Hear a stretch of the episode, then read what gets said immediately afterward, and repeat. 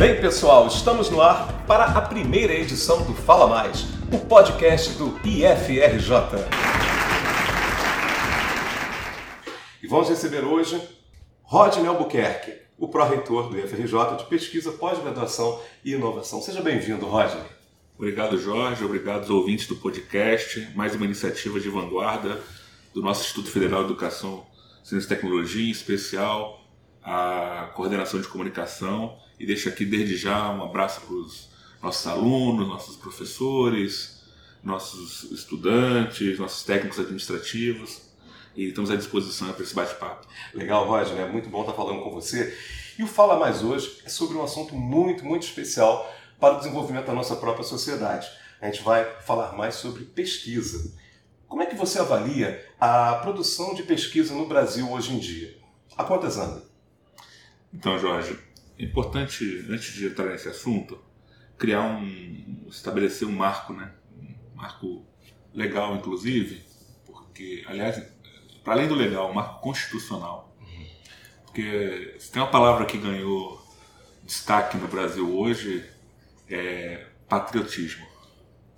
E às vezes a gente esquece que para ser patriota tem muito a ver com soberania. Uhum. E a sua pergunta sobre pesquisa relaciona diretamente com a soberania nacional. Você está aqui o artigo 207 da Constituição Federal Brasileira. Diz o seguinte: as universidades gozam de autonomia didático-científica, administrativa e de gestão financeira e patrimonial e obedecerão ao princípio de indissociabilidade entre ensino, pesquisa e extensão. Note, o legislador quando faz, escreveu esse artigo, ele não diz que é mais ensino, mais pesquisa, mais extensão, menos pesquisa. Não existe uma diferença quantitativa é nisso. É indissociável. Por que, que isso tem a ver com a questão da soberania? Uhum. Porque toda pesquisa ela tem uma correlação com o desenvolvimento científico e com o desenvolvimento do país. E um país, para ser soberano, ele precisa investir em pesquisa. Ele precisa se desenvolver.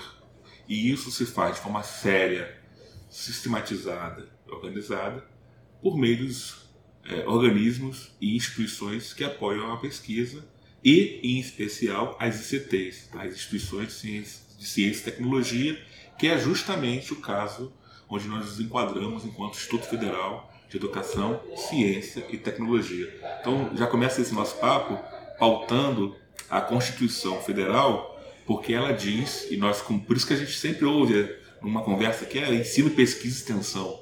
Ensino, pesquisa e extensão. a gente escuta muito isso. Né? Isso. E por, da onde vem? Da Constituição.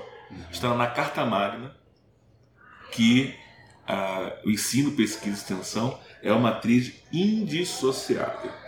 Penso, com base na sua pergunta, é uma pergunta bem complexa, porque para uma opção do país, uhum. né, é, a gente percebe um, um que é natural, fluxos são naturais, mudanças são naturais, é, movimentos são naturais e necessários, inclusive, porque se dá vazão a como as pessoas pensam sobre isso. Mas hoje eu vejo um contexto em que a gente precisa estar muito, muito atento, né? Você escuta, você vê, está em 2019, né?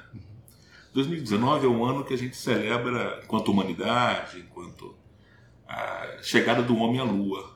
Né? Faz esse, esse ano 50 anos que o homem pousou na Lua. E, e, e, isso é um evento científico.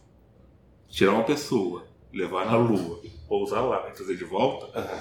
é um evento absolutamente científico. É um evento absolutamente da ciência. É uma vitória da, daqueles que sonharam, dos matemáticos, dos físicos, dos geólogos, Uhum. dos geógrafos, dos químicos, dos técnicos, da computação, da engenharia. Então, todos esses setores da sociedade ganharam, inclusive essas conquistas hoje estão no dia a dia das pessoas, com aperfeiçoamento do GPS, por exemplo. Uhum. E por que eu estou falando disso, desse marco que é tão importante? É, Porque hoje a gente começa a ouvir falar de terraplanismo. né, de coisas que são, a, que são justamente o oposto disso. Né? São, é, uma anti, é uma anti-ciência a ciência hoje é o aspecto que liberta a sociedade. Eu noto uma certa preocupação quando você entra nesses assuntos assim, é, desse cenário que eu perguntei, né, uhum. que você, como você vislumbra esse cenário de pesquisa hoje no Brasil. Então isso te preocupa? Porque dá para entender que você me parece preocupado com esse cenário mais amplo. Por como é, como é que está isso? Porque você fala de ciência, fala de sim, nesse contexto, uhum. nesse contexto, falar de ciência é um desafio. Uhum. Né? Porque existe uma comunidade científica no Brasil, uma comunidade que funciona, uma comunidade que tem contribuições. A, a ciência brasileira ela é espetacular. Você vai ver conquistas na área médica, na área agrária. Você tem contribuições na área da computação, é, em vários setores da sociedade. Você tem contribuição da ciência brasileira. Né? É, e quando você começa a observar esse tipo de discurso, ao qual você tem anteriormente, e, e, e, aí associado a isso, se fosse só um discurso, a gente ficaria até ali no, no meio termo. Mas você não acha que Mas, falta, de repente, informação para o grande público em relação falta. ao que é ciência? Você citou uma série de conquistas científicas que, uh, digamos assim, que a população não consegue perceber ou atrelar isso ao desenvolvimento de uma pesquisa científica. Sim. Citou, por exemplo, o homem vai à Lua. Sim. Para uma pessoa comum, digamos assim, uhum. para um brasileiro né, que está preocupado em trabalhar, acordar 5 horas da manhã, 4 horas da manhã para o seu trabalho, ele viu o homem chegando na Lua, parece para ele um filme, para ele, ah, tudo bem, ah, o cara foi para a Lua, o que, é que, eu tenho a ver com isso? Ele não consegue perceber Sim. todo o envolvimento né, de todas as áreas que são envolvidas, ligadas à ciência, ligado ao avanço científico, e o o que isso pode proporcionar depois, né, em, termos de retorno, essa pesquisa, como retornou com uma série de alimentos, de produtos, etc. Você acha, você acha então que falta uma informação nesse sentido para a então, população? O cidadão comum, o pagador de impostos, né, aquela pessoa que sustenta o Estado brasileiro por meio do seu trabalho, nos sustenta aqui enquanto academia, ele, muitas das vezes, ele, ele tá, está num contexto em que não permite acesso à, à informação, permite acesso à informação qualificada. É, às vezes não nem dispõe dos meios para trás de comunicação. Uhum. Né? Eu fico me perguntando quantas pessoas, por exemplo, vão ouvir esse podcast. Né? Porque é, é um engano pensar da democratização da internet no Brasil. Certo. Achar que todo mundo vai ter acesso. Não é verdade isso. Uhum. Né? Então, claro que são iniciativas que são necessárias para desmitificar o processo científico. Aí você entra numa pergunta, Jorge, que também é bastante sofisticada. Porque o que é pesquisa de qualidade? Né? Por exemplo, nós aqui trabalhamos no nosso processo de pesquisa e identificação dos projetos com bancas com modelo blind, modelo cego. É, então, quem avalia os projetos são pares é, de áreas correlatas. Então, ou seja, cientistas e pesquisadores avaliam outros é, cientistas e pesquisadores. Então, esse, esse, é o modelo consagrado, é o modelo utilizado é, em muitas partes do mundo. E a gente faz, e aqui no Instituto Federal não é diferente, nós fazemos a mesma coisa. Agora, aquela, aquela inovação ou aquela pesquisa, ela não quer dizer que ela vai ser. Como diria para você? Não quer dizer que ela vai, vai ser naquele momento. A, as pessoas querem tudo muito imediatamente, né? Querem entender o contexto de como as pessoas têm no, na sociedade contemporânea, elas querem muito saber sobre como é que isso afeta a minha vida. Até porque isso tem a ver com tecnologia, né? sim. dessa questão da pesquisa, principalmente que você está com tecnologia o tempo todo, sim, sim. essa urgência de informação que acaba desinformando. Então eles querem, na verdade, o resultado de uma pesquisa, tá, mas para quando vai ser feita a vacina para determinado isso. problema? Né? E, então isso você mas, acredita também que mas afeta vezes, essa urgência? Mas às vezes uma pesquisa que é feita aqui nos laboratórios do Instituto Federal, ela tem uma perspectiva que vai ligar, é uma peça no quebra-cabeça. E aí medir qual a importância daquela peça junto de todas as outras peças da comunidade científica é um pouco tanto quanto complicado. Todas são peças importantes. Então, às vezes, o cidadão comum, o pagador de imposto, o trabalhador assalariado, o proletariado, ele, num contexto dessa língua, desse linguajar da ciência, fica um pouco distante. Mas a gente é, faz pesquisa de ponta, de qualidade no Instituto Federal e contribui por meio dos artigos científicos que são produzidos, relatórios, com a ciência no país. E essa ciência está associada na nossa instituição, junto com outras instituições do Estado do Rio de Janeiro, com outras instituições do país e, no fim das contas, com toda a ciência no mundo. Por isso, voltando à conversa lá atrás, é tão preocupante é, essa discussão sobre esse retrocesso sobre a perspectiva da ciência. E, e completando a ideia, o raciocínio anterior, é, quando se esse assunto não fosse, se fosse sozinho tratado, seria algo preocupante por si só. Mas quando ele também vem acompanhado por bloqueios de orçamento, ele se torna grave. Você tem um discurso, uma narrativa sendo construída com, uma, com uma, um fato real sendo, sendo é, executado. Isso entra exatamente na pesquisa, na pergunta que eu te fazer agora, Sim. que é qual é o principal desafio que a instituição IFRJ enfrenta nessa área de pesquisa. Então, nós passamos agora, nós, nós estamos saindo do, do furacão, né? Nós estamos saindo aí do, do furacão. A gente é, teve muitas ali com é, colégio dirigente, o reitor, né, a pró-reitoria teve um papel interessante junto com todos os atores institucionais, porque a gente chegou em um dado momento que teve que optar entre pagar a conta de luz e pagar pesquisa. Né?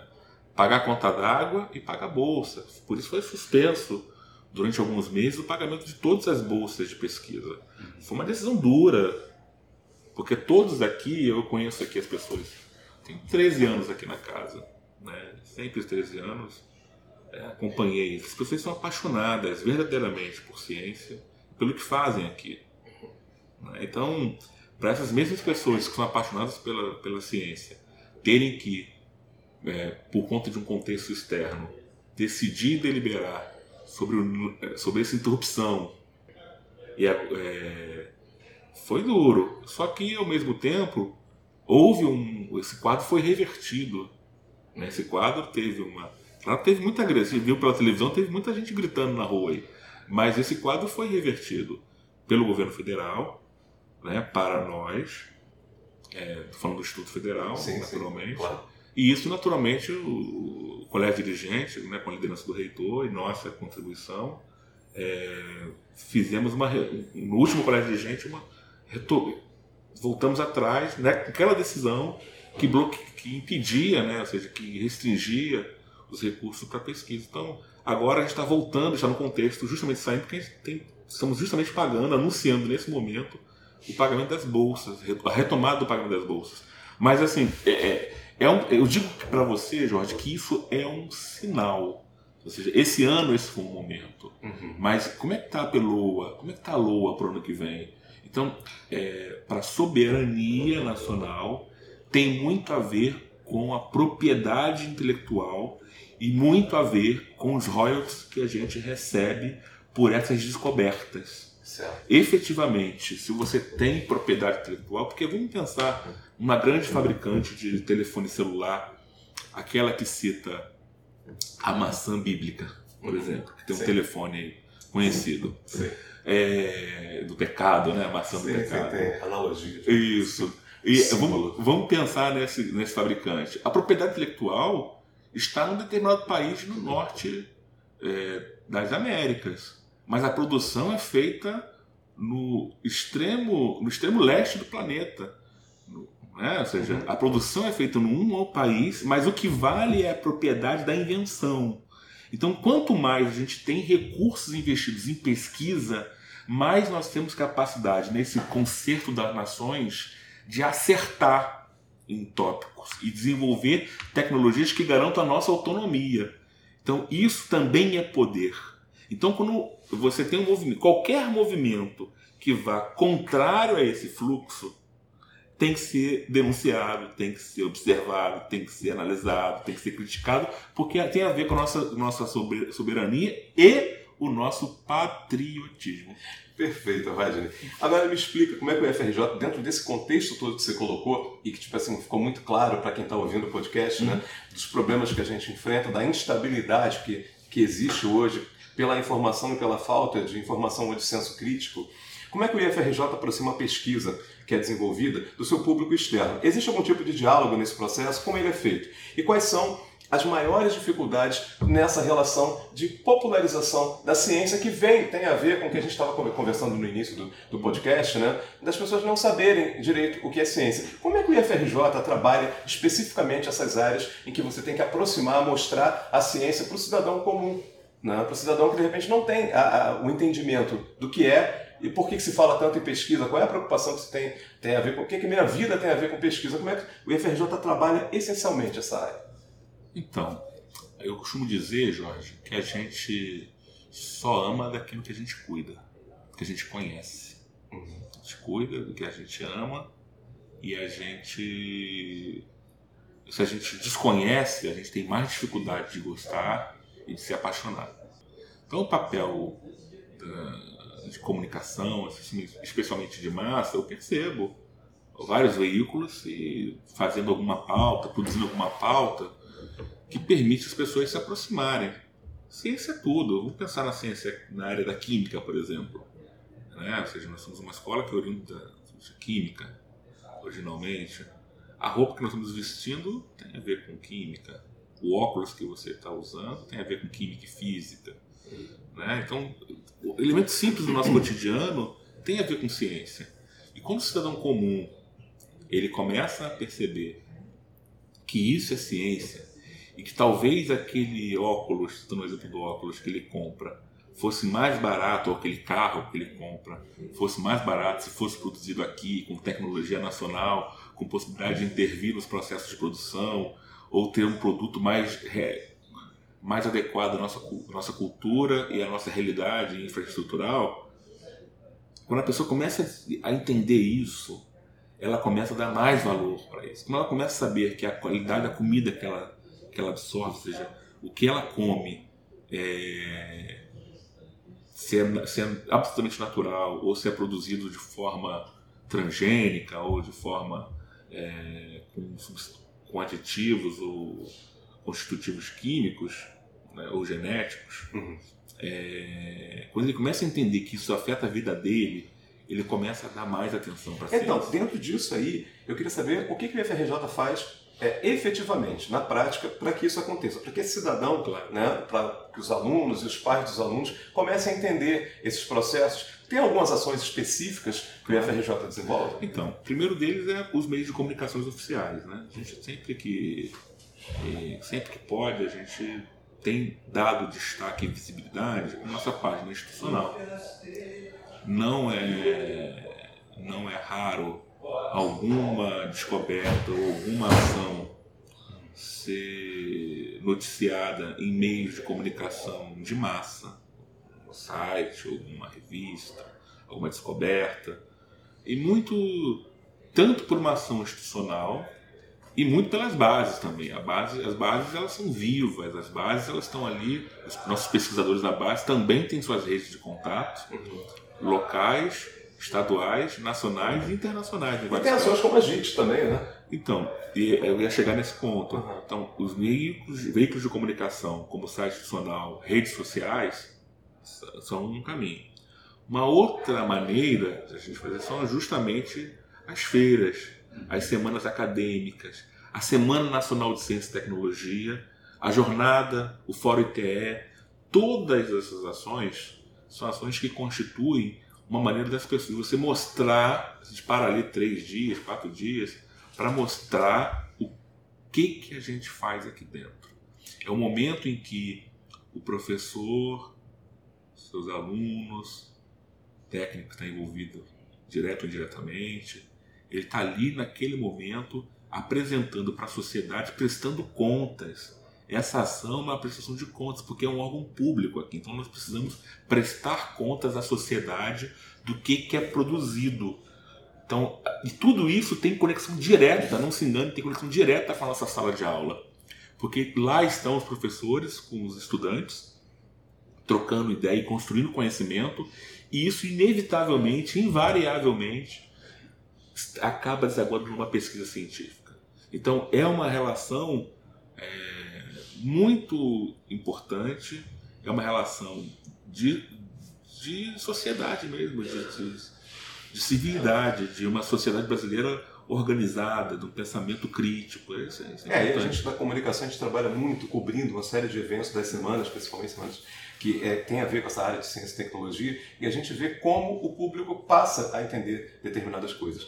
Bem, Roger, a gente vai estar tá chegando ao final aqui tá, dessa edição do Fala Mais, e eu queria, dentro desse cenário todo que você colocou e que tipo assim, você conseguiu, acho que passar para quem está nos ouvindo, uma ideia exata do cenário brasileiro, né, de como o IFRJ atua, o que é muito importante, mostrar que o IFRJ faz o seu papel com relação à popularização da ciência, principalmente. Então, eu queria que você mandasse um recado para o jovem brasileiro que deseja ser pesquisador no Brasil hoje. O garoto acordou fala: Quero ser pesquisador.